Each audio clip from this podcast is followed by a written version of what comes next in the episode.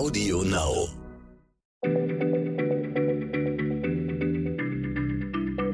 Schneller Schlau, der kurze Wissenspodcast von PM.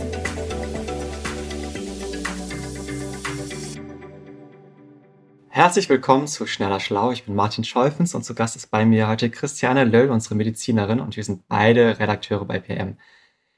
Uns erreichen immer mal wieder Fragen zum Thema Muskulatur, also was alles in unseren Muskeln steckt, wie viel man trainieren soll und auch die Frage, ob Krafttraining für Kinder und Jugendliche im Wachstum eigentlich schädlich ist. Und daher dachten wir, wir nehmen heute mal eine Kraftprotz-Muskelfolge auf.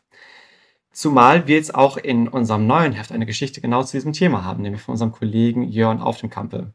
Bei der Produktion warst du ja beteiligt, Christiane. Genau, das ist richtig. Das ist das Augustheft. Hallo Martin. Das sind jetzt aber viele Fragen, äh, die du hattest. Äh, wo fangen wir denn an? Was möchtest du denn als erstes wissen? Meine erste Frage wäre jetzt, ist Muskeltraining generell gut für den Körper? Und wenn ja, warum?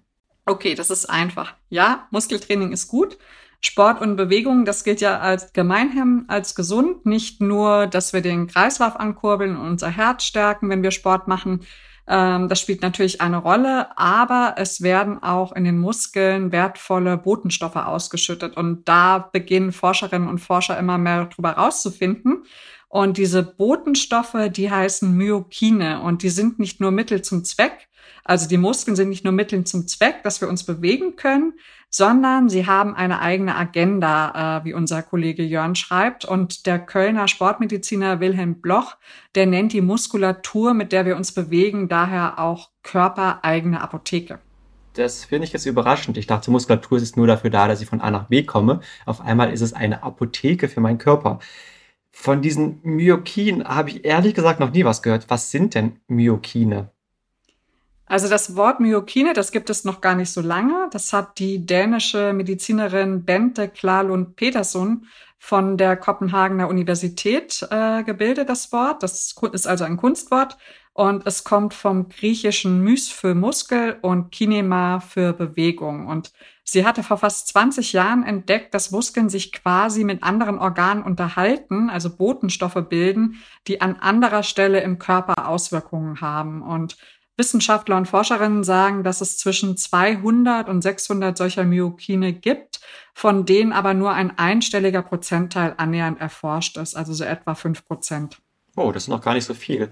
Dann würde mich jetzt aber interessieren, was weiß man über diese Botenstoffe, die von den Muskeln in andere Bereiche des Körpers wandern? Was machen die genau?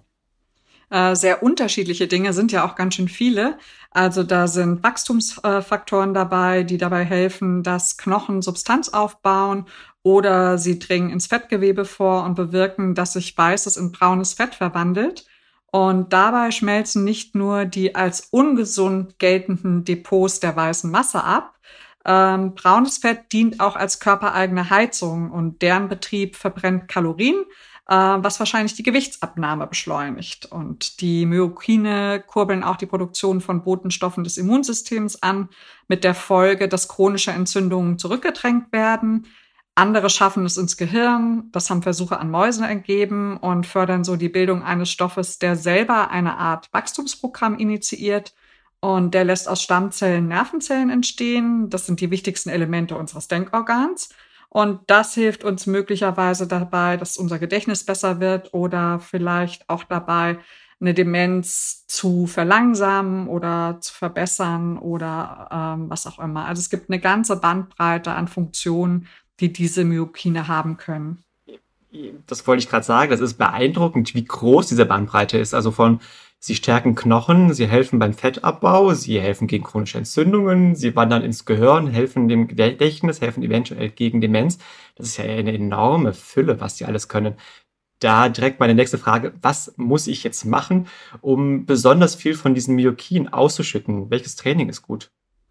Also das weiß man jetzt noch nicht genau, bei welchem Mechanismus. Äh, das muss noch näher untersucht werden. Also ob es jetzt Liegestützen sind oder Kniebeugen, ob das besser ist als Dauerlauf. Also so genau weiß man das jetzt nicht. Da gibt es ganz viel Forschung zu. Aber Experten und Expertinnen, die gehen derzeit davon aus, je stärker Muskeln beansprucht werden und je mehr Muskelmasse ein Mensch hat, desto mehr Myokine bringen sie auf den Weg. Und nicht nur Ausdauersport wie Joggen, Schwimmen oder Radeln ist also wichtig, wenn ich Training machen will, sondern auch gezieltes Muskeltraining. Und das spiegelt sich auch in den Empfehlungen, die die Weltgesundheitsorganisation WHO im November 2020 veröffentlicht hat. Dann erzähl doch noch mal ein bisschen genauer, was steht in diesen Empfehlungen der WHO drin? Also die Experten und Expertinnen schreiben, dass Erwachsene pro Woche mindestens zweieinhalb bis fünf Stunden leichte bis intensive Bewegungen brauchen, also mindestens 20 bis 40 Minuten pro Tag, eigentlich mehr. Und dass wir zweimal pro Woche unsere Muskeln gezielt trainieren sollten. Das ist nicht nur wichtig, damit Botenstoffe der Muskeln ausgeschüttet werden, sondern vor allem auch dafür, dass sie nicht schwinden. Denn das ist Realität. Ab etwa dem Alter von 30 Jahren wird unsere Muskulatur weniger, jedenfalls statistisch betrachtet. Und alle zehn Jahre schrumpft sie um fünf Prozent und ab 70 beschleunigt sich der Rückbau. Aber dem können wir eben mit Training in gewisser Weise entgegenwirken, auch noch im Alter von 80 oder 90 Jahren. Und bei Kindern und Jugendlichen, da geht es erstmal nicht so um den Schwund von Muskeln, sondern erstmal darum, welche zu bekommen und eine gute Körperfitness zu haben. Und die WHO empfiehlt, dass die Kinder und Jugendlichen sich idealerweise jeden Tag eine Stunde bewegen sollten und an drei Tagen davon intensiv, also drei Tage pro Woche. Und dann sollten sie auch Sport treiben, der Muskeln und Knochen stärkt. Und das gilt für das Alter zwischen fünf und 17 Jahren.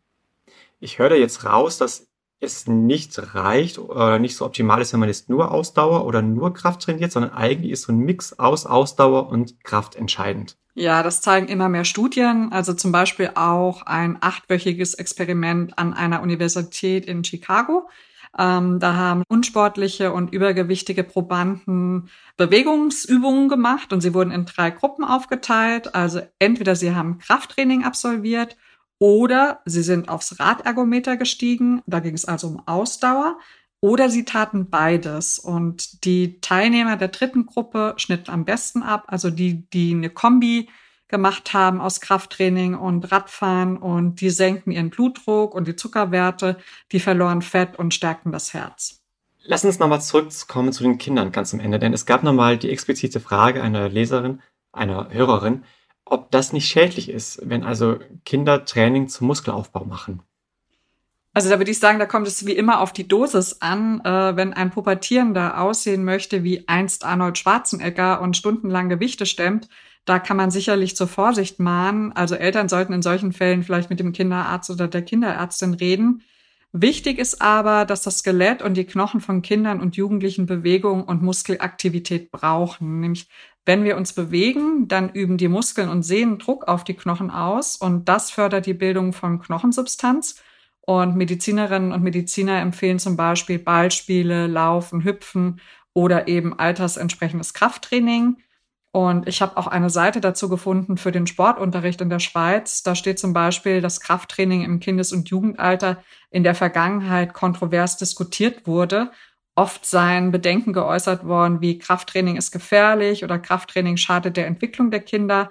Ähm, es heißt dann aber weiter, dass Kinder ab sieben Jahren durchaus Krafttraining machen können, aber natürlich angepasst und nicht so wie Erwachsene, das ist klar.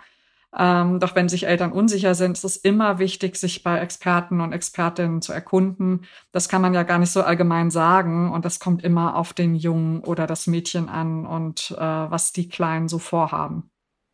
Herzlichen Dank, Christiane, für die Antworten dieses Mal. Mich freuen diese ganzen Sachen, die du erzählt hast, ganz besonders, denn ich muss erzählen, ich habe im Homeoffice zum ersten Mal überhaupt Krafttraining gemacht, die gestützten Klimmzüge und sowas.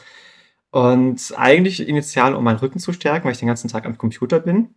Und ich muss auch sagen, so richtig spannend finde ich es immer noch nicht. Was am Anfang langweilig, ich jetzt immer noch so okay langweilig. Aber zu merken, diesen Körper zu spüren, zu merken, dass da überhaupt Muskeln sind und dass diese kräftiger werden und dass so Kleinigkeiten im Tag, Alltag weniger anstrengend werden, das gibt mir ein total gutes Gefühl. Und deswegen kann ich jedem nur empfehlen, es auch mal auszuprobieren.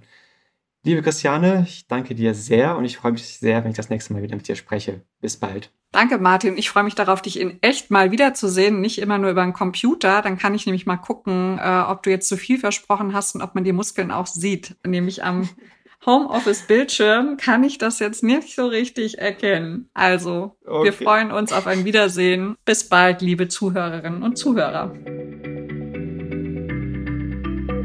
Schneller Schlau, der kurze Wissenspodcast von PM.